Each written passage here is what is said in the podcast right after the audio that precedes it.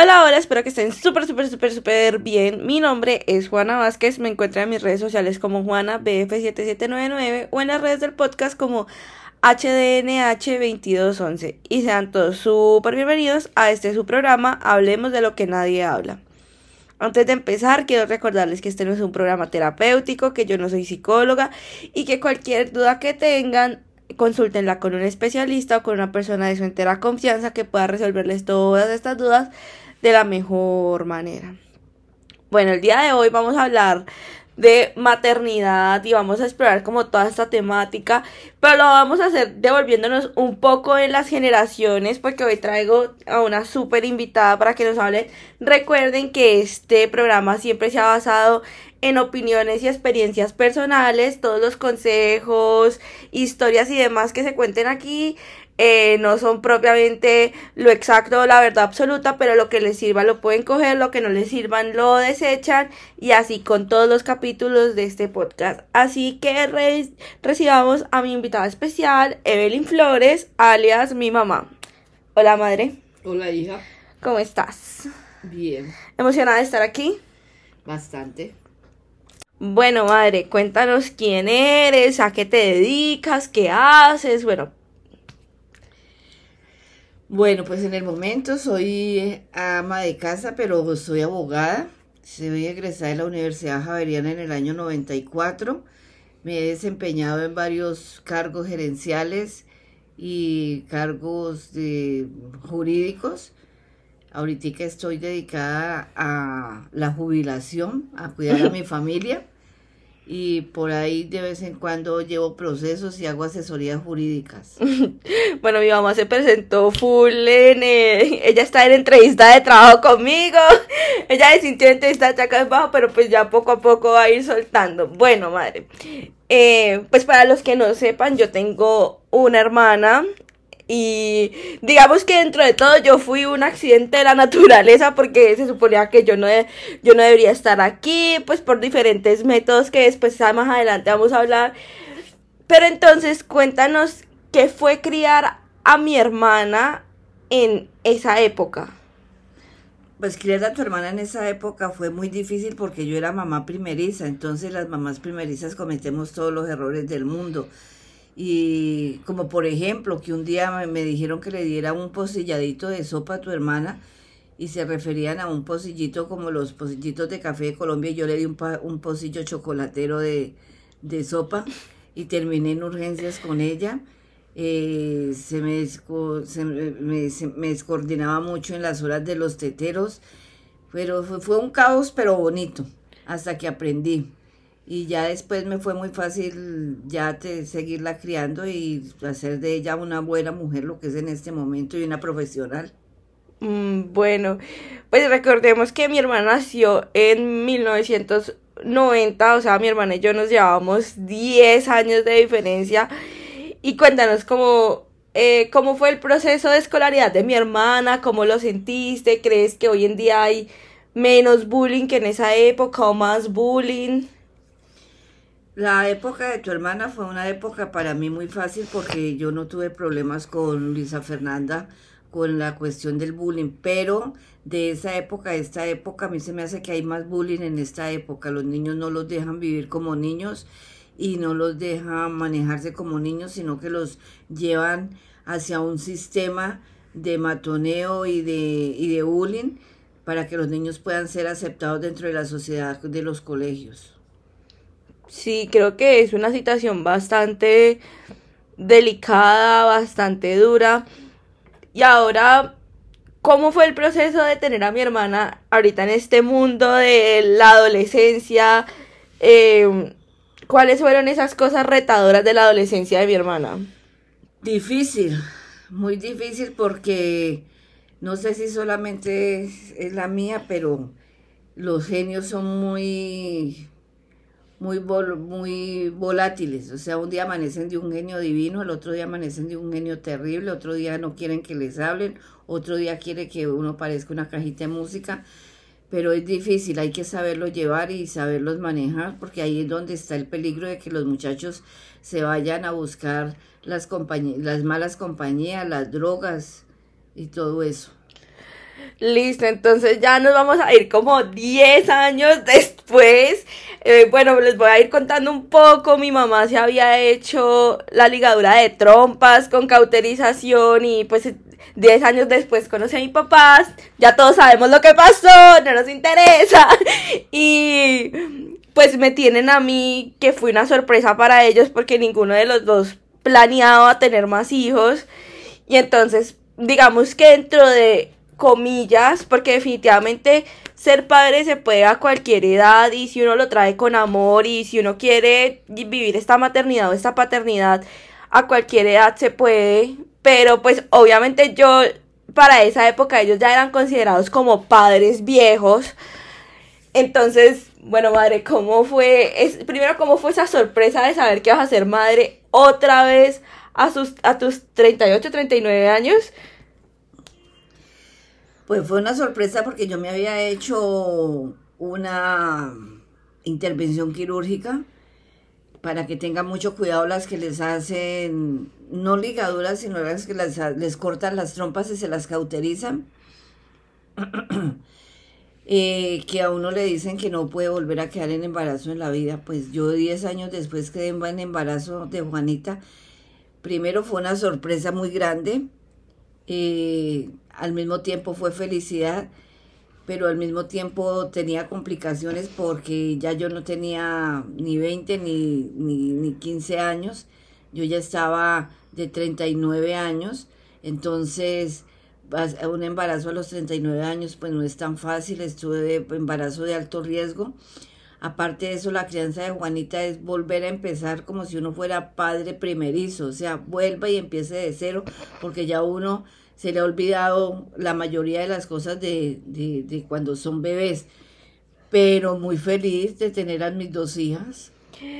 Y cuéntame, bueno, ¿cuál fue esas dificultades que tuviste cuando yo era recién nacida? ¿Cuáles fueron los cambios que viviste de generación en generación? Porque definitivamente yo creo que sí debieron haber algunos cambios también por el avance de la tecnología, eh, por diferentes maneras de crianza, por todo lo que se vivió en esta era. Pues es bastante porque, por ejemplo, Luisa Fernanda era muy llorona, pero muy calmada. Juanita era todo pilera. Juanita quería estar haciendo, brincando, saltando, cogiendo, hablando. Se me metió un día a la nevera y se me escondió en la nevera, que ahí me mata del susto porque no la encontrábamos. Eh, a tomarse una, una, bolsa de leche. Estaba chiquitica, tenía apenas un año y medio. Eh, y de las dos, Luisa es la calmada, Juanita es la que es más, es más pila y es más acelerada. Y la crianza de las dos fue muy, muy diferente, muy, muy, muy diferente porque son dos personalidades totalmente opuestas. Pero generacionalmente no sentiste algún cambio tipo en lo que había, como, no sé, en los monitores para cuidar o en toda esa tecnología maternal la tecnología maternal se, ha cambiado, se había cambiado. Los monitores para cuidar los bebés no, eran igualitos. Eran igualitos tanto el uno como el otro. Eran igualitos. Eso no tenía ningún cambio generacional.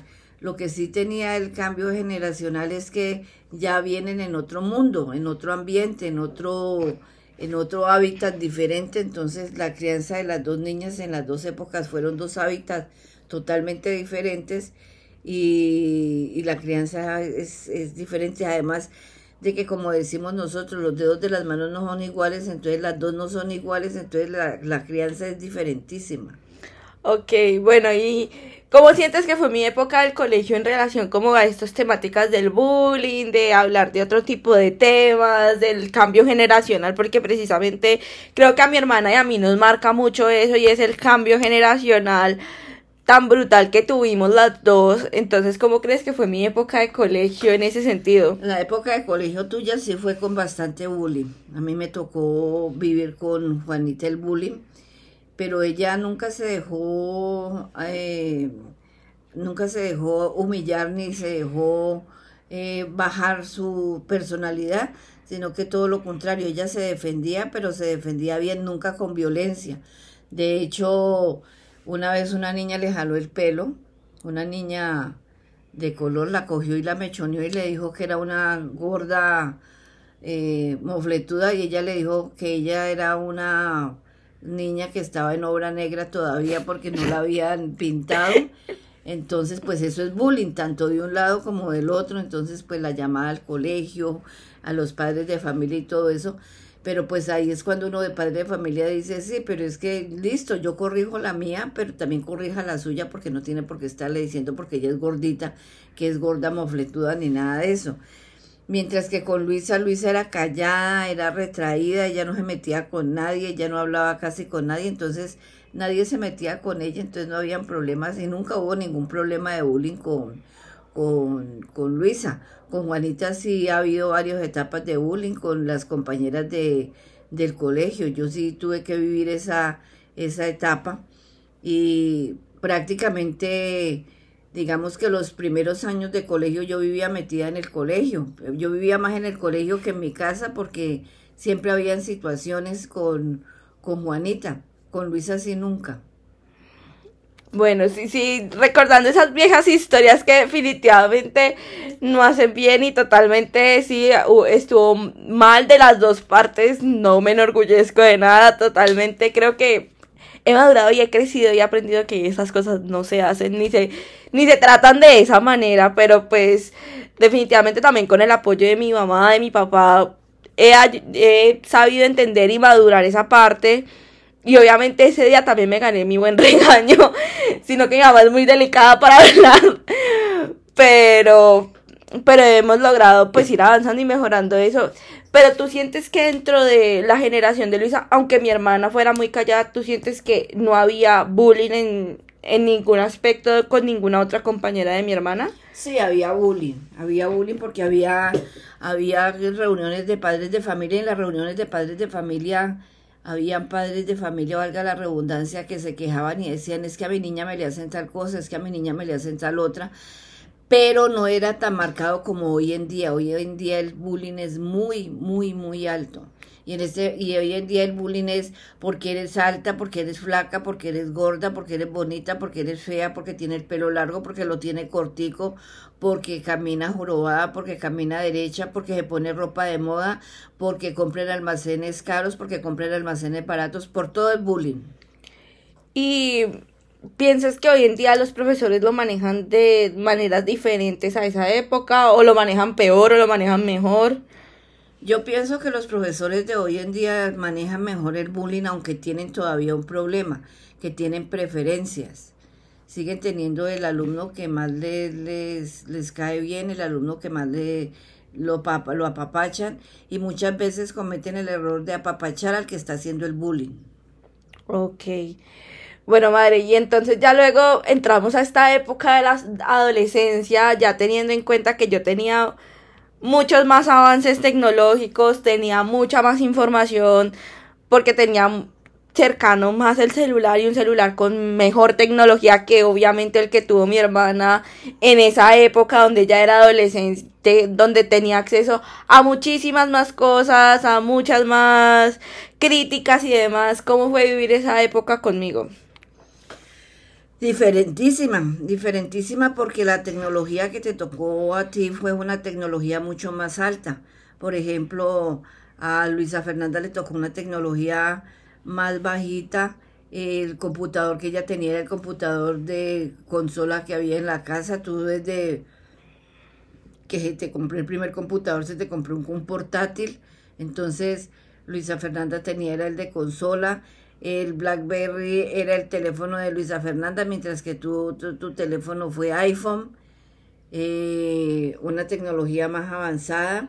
No, mi hermana tuvo Nokia. Ni, yo la fui la que tuve BlackBerry, mi hermana fue la que ah, tuvo. Ah, bueno, mire, para que vea esa memoria mía tan horrible. Y mm, se puede decir que todas las compañeras de Juanita tienen como la misma tecnología y van a la vanguardia. Las, las compañeras de Luisa Fernanda, todas tenían tecnología diferente. Ninguna tenía una tecnología eh, avanzada. Y, eh, y, portátil, casi en el salón de Luisa, si había una o dos niñas con portátil, era mucho. En el salón de Juanita todas tenían portátil. Entonces es diferente. Y en el salón de Luisa, si habían cuatro o cinco niñas con celular, eran muchas. En el salón de Juanita todas tenían celular. Entonces sí de una época a otra ha cambiado mucho.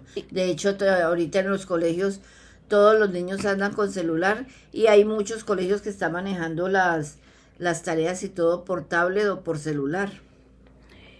¿Y tú qué piensas de esto como, como este acceso tan, tan constante de niños, niñas y adolescentes a los celulares, sabiendo que hoy en día, digamos en redes sociales como Facebook, TikTok, Instagram y demás, podemos encontrar como cosas muy buenas para que ellos aprendan y crezcan y tengan su buen desarrollo, también podemos encontrar cosas muy malas que les crean inseguridades, que les crean miedos, que les crean conflicto. Eso es responsabilidad de nosotros los padres que tenemos que coger los celulares de los de nuestros hijos, los, sobre todo los que están pequeños, y colocarles el seguro a las páginas que no queremos que visiten, que ellos visiten, aunque eso es una, una, un, un, seguro a medias, porque si no lo tiene el de la casa, lo tiene el de la calle. Entonces el compañerito que está en el colegio le va a mostrar la página o la compañerita. Entonces, de todas maneras, es una situación que es muy, muy crítica porque no todos los padres tienen la misma disposición de controlar a sus hijos. Entonces, por más que uno los quiera controlar y por más que uno le coge seguros, le, le ponga seguros a los teléfonos, le ponga seguros a las tablets y todo eso, en la calle están los compañeritos que no les colocan ninguna seguridad, que no les colocan ningún cuidado y ellos están retroalimentando a los otros de las barbaridades que se viven ahorita en la calle, desde comprar droga por celulares, comprar droga por tablet, lo pueden hacer ahora y no necesariamente el papá o la mamá del menor tenga que ser descuidado, puede ser muy cuidadosa, bastante cuidadosa, pero uno no, contra los fantasmas que hay en la calle, es muy difícil en este momento eh, luchar contra eso. Ok, bueno, y ahora sí ya volvamos, volvamos un poquito al presente y bueno, ¿cómo ha sido ya esta época de adultas de tus dos hijas? Eh, ¿Cómo notas las diferencias? Eh, ¿Te sientes orgullosa de la crianza que nos has dado? ¿Cómo ha sido todo este proceso? Sí, yo gracias a Dios me siento muy orgullosa de la crianza que les he dado porque he sacado dos mujeres adelante, dos mujeres muy responsables, dos mujeres que es, estudiosas, terminaron sus carreras con honores, terminaron el colegio con honores también. Juanita tiene una cama llena de medallas eh, y bastantísimos diplomas que le dieron durante su estudio en la universidad. Estuvo en el cuadro de honor por promedio. O sea, la crianza de ellas ha sido una crianza por parte del papá y mía muy, muy buena. Tienen genios diferentes, tienen comportamientos diferentes. Son, por eso se dice que los dedos de las manos no son iguales. Son dos personalidades totalmente diferentes y dos formas de ser diferentísimas, o sea, ninguna se parece a la otra. Listo, entonces ya entrando como en, en temas más generales, ¿cómo podrías tú definir la maternidad? La maternidad tiene varias etapas. La etapa del principio es muy molesta. No a todas las mujeres nos pasa, pero yo a mí me pasó. O sea, es uno, son tres los primeros tres meses de náuseas, de vómitos, de maluqueras, de dolores de cabeza, de dolores en las piernas. Después del cuarto mes ya se le empiezan a aliviar a uno las cargas. Después del sexto mes ya está uno mejor.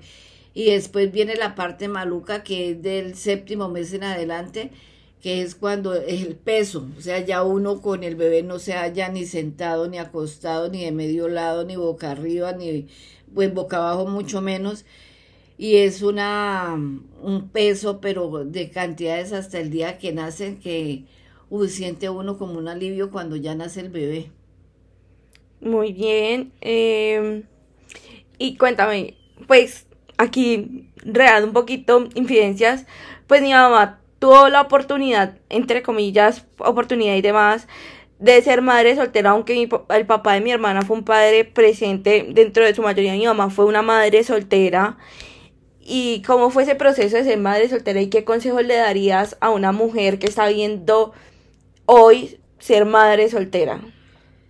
Ser madre soltera es, pues es un decir, ¿no? Porque igual ese, yo estaba en medio de una separación, la niña tenía un año cuando yo me separé y de ahí en adelante la crié sola. Aunque el papá estaba presente, pero yo la crié sola ¿qué consejo les doy?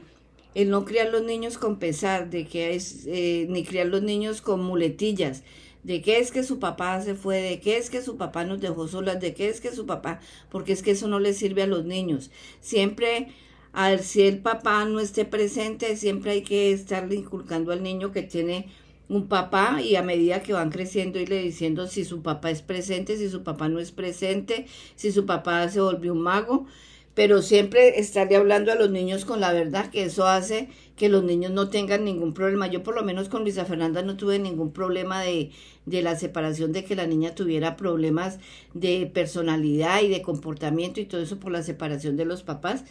Hasta el día de hoy no he tenido ningún problema por eso. Yo pienso que la separación, el crear uno un hijo solo, sea separado, sea soltero, es siempre hablar con la verdad, siempre hablarle a los niños con la verdad y mantenerlos eh, en, estables en esta situación y no que mañana o pasado mañana venga un familiar, un amigo a decirle, ay, no, es que tu papá tal cosa y es que tu papá tal otra. Si les dicen, ya lo saben, pero siempre tener el niño con la verdad. Ok, eh, ¿y sientes que ser madre soltera es difícil, es fácil, se puede manejar? Es difícil, pero se puede manejar. Por eso les digo, si uno lo maneja con la verdad y con coherencia, es muy fácil. Si uno lo maneja con mentiras, si lo maneja con ocultamiento de, de, información y todo eso, es muy difícil. Yo no tuve nunca ningún problema porque Luisa Fernanda siempre tenía sobre la mesa la verdad de, de su papá, dónde estaba, qué estaba haciendo. Cuando él se consiguió su nueva pareja y se volvió a casar, todo fue muy transparente, entonces mientras haya esa transparencia con los niños no hay problema. Y bueno, ya que metimos el tema de la nueva pareja, metámosle sazón a esto, al chisme. ¿Cómo fue también para ti conseguir una nueva pareja, eh, involucrarla en tu vida, que en este caso es mi papá? Eh, ¿Cómo fue todo ese proceso y qué les aconsejas a las madres cuando van a iniciar una nueva relación, cómo involucrarlo también con los hijos y ser muy claro en ese proceso. Yo cuando empecé con Eduardo, pues yo Eduardo ya lo conocía, yo lo conocía él hacía más o menos unos 20 años, pero me caía gordo. me caía muy gordo. Yo siempre que él llegaba, como él es blanco, mono y ojo azul, yo decía que llegó el gusano de queso. Me caía re gordo a raíz de que se muere mi padre y él era militar, le hacen las honras fúnebres los militares y todo eso, vuelvo y me encuentro yo con Eduardo. Y de ahí empezamos a, a charlar, porque ni siquiera ni a salir ni nada, sino a charlar. Yo me devolví para Bogotá, luego regresé otra vez aquí a Cali y él siguió ahí con el dedo puesto en la aguja. Y empezamos a salir como amigos. ¿Qué fue lo primero que yo validé? antes de hablar con Luisa y antes de decirle a Luisa que tenía una nueva relación. Conocerlo, mirar que fuera una buena persona y que era una, un hombre que realmente me podía brindar algo para mi hija. Eh, digo en el sentido de cariño, de que la quisiera, de que no fuera a haber problema de, de, que si llegábamos a una relación ya de irnos a vivir juntos o de casarnos, la niña fuera a ser un problema eso todo lo miré yo al principio y les pido que lo miren, lo miren bien con una nueva pareja. Cuando yo ya vi que eso estaba bien y que estaba listo y que los dos se entendían y todo eso, ahí hice el segundo paso, que fue que ya empezamos una relación formal y ya era mi novio y, y mi hija. Ya después nosotros nos fuimos a, a vivir juntos porque yo no me quería volver a casar con nadie y eh, ahí tuvimos una relación de 28 años y hace un año y medio nos casamos. Sí. Hace un año y medio nos casamos y hasta ahora no hemos tenido ningún problema con las niñas, ni con Luisa. Luisa lo quiere como si fuera su papá, a pesar de que tiene su papá, lo quiere y lo respeta mucho ella no le dice papá Eduardo, le dice Eduardo, pero, pero lo quiere como si fuera su papá porque él la ha querido y la ha respetado mucho y la, la ha mimado demasiado. Entonces, si a Juanita aquí Eduardo le compra un lapicero, a Luisa le compra el mismo lapicero, la misma marca y la misma finura. Si a la una le compran un televisor, a la otra le compran el mismo televisor. La mayor ya está casada y no importa que esté casada, pero pasa igual. Lo que se le compra a Juanita se le compra a Luisa. Si vamos a salir de viaje, lo primero que hace Eduardo es llamar a Luisa para que se vaya de viaje con nosotros. Entonces, nunca ha habido una diferencia y ya yo les aconsejo que se fijen en eso, en que tanto la, los hijos como la pareja se lleven bien. Si se llevan bien, de ahí en adelante todo es, eh, todo es bien. Si no se llevan bien, deseche esa, esa relación. Bueno, y si ven aquí pueden también aprender que el amor al odio solo hay un paso, nunca digan que con ese nunca, porque de pronto termina hasta casada y con hijos. Bueno, ahí ya como yéndonos un poquito ya hacia el final para terminar la entrevista del día de hoy. Em, cuéntame, ¿qué piensas tú de que la maternidad tiene que ser deseada? Porque hoy en día se escucha mucho esto, digamos por la cuestión que se ha abierto un debate sobre el aborto y demás. Eh, se ha escuchado mucho esto de que la maternidad tiene que ser deseada, que no deben obligar, porque también sabemos que existen estos casos de padres y madres que ven a su hija embarazada, entonces la obligan a tener este bebé, porque y la niña de verdad no quiere, o la mujer, o la adolescente no quiere tener este hijo, y es obligada a tenerlo y es criticada si no lo hace. Entonces, ¿tú qué piensas? ¿La maternidad tiene o no tiene que ser deseada? Pues hombre, la maternidad tiene que ser deseada. Desafortunadamente hay muchos embarazos que no son deseados por accidentes. Por eso dicen que los métodos anticonceptivos no son 100% seguros. Mírenme a mí con una, una cirugía que se llama una, una pomeroy segurísima yo de que nunca más iba a volver a estar en embarazo a los 10 años que en embarazo. Eso es un embarazo no deseado, ¿sí? Pero yo más sin embargo dije voy a seguir con mi embarazo y voy a tener a, a, mi, a mi bebé. En ese momento no sabía si era niño o niña. Igual es quererme yo y querer mi cuerpo. Ahora, las niñas de ahora, la mayoría se embarazan sin querer, se embarazan por un accidente, por una noche loca, una noche de copas, eh, porque no tuvieron la precaución de tomarse bien el anticonceptivo, porque se les rompió el condón, por tantas situaciones que se presentan ahora. Pero yo digo que responsabilidad, cada persona tiene que pensar con responsabilidad qué va a hacer con su embarazo. No estoy de acuerdo que los papás obliguen a las niñas a tener los bebés, ni a casarse, ni a que tiene que, tiene que hacer una, una relación bien llevadera con el papá de su hijo, porque no se sabe las circunstancias ni lo que está manejando la niña. Yo digo más bien que se sienten con ellas, se hablen a ver qué es lo que quieren. Yo no estoy de acuerdo con el aborto, Juanita lo sabe, yo no estoy de acuerdo con el aborto.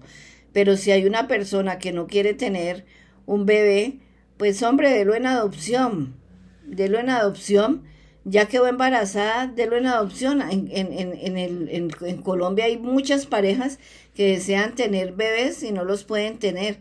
Y en el bienestar familiar y en las casas de adopción, que aquí hay como 14, ahí eh, compaginan a, a los nuevos padres con la, con la nueva mamá durante el embarazo. Entonces, ¿Por qué no dan el niño en, adopción? ¿Para qué se van a poner a abortar y a, meterse en un peligro que no saben si van a salir bien o mal? Porque desafortunadamente la mayoría de los abortos se los hacen en clínicas clandestinas y no en, en una clínica común y corriente porque no los hacen a pesar de que la constitución dice que está autorizado y que está aprobado el aborto en Colombia eso es mentira, todavía no las clínicas. Si yo voy a una clínica, por ejemplo, como en Baraco en este momento, a decir que me quiero practicar un aborto, me van a decir que no, que no me lo pueden hacer porque clínicamente y quirúrgicamente no tengo ningún motivo para hacer, para que me hagan un legrado. Entonces, eh, esto es de cuidado, esto es de orientar bien a nuestros hijos y, y no solamente las niñas, es de orientar a niños y niñas porque es que cuando se embarazan no se embaraza uno, se embarazan dos y tiene el problema tanto la niña que está embarazada como el muchacho que la dejó embarazada. Entonces yo sí soy de la de la partida de que de, de los de la adopción, o sea, vaya a las casas, a una de las 14 casas que hay para adopción y diga, estoy embarazada, no lo quiero tener, pero no lo aborte. Bueno, pues yo, esta es una discusión que podemos tener luego porque yo también, yo soy una persona que sí está a favor del aborto. Entonces, esto es una discusión que se genera en casa muchas veces y hablamos del tema. Pero pues estamos abiertos a todas las opiniones definitivamente. Sé que muchos de los que nos están escuchando están a favor y otros que nos están escuchando estarán en contra. Pero pues esto es una discusión que tanto familiar y como en la sociedad siempre nos ha tendido a dividir y lo más importante es escuchar y no juzgar a quienes piensan diferentes a nosotros para tratar de crear comunidad y también para tratar de entender y para poder llevar los temas de la mejor manera. Bueno, madre, cuéntame, ¿te gustó la entrevista? ¿Cómo te sentiste? Me gustó mucho y sobre todo que se hablaron temas de actualidad y lo que más me gustó fue poderte ayudar en este segmento. Muchas gracias, mami, por estar aquí. Gracias a todos ustedes por escucharnos. Bueno, esto va muy ligado al capítulo anterior de quién soy, porque escucharon un poquito más de mi historia, de mi historia familiar, escucharon a mi mamá, la pudieron conocer. No les prometo tener aquí a mi papá porque dudo que mi papá sea partícipe porque a él le da mucha pena este tipo de cosas. Mi mamá es un poquito más abierta y más extrovertida para hacer este tipo de cosas, pero si logramos convencerlo, claro que lo tendrán por aquí. Los amo, gracias por escucharme. Chao.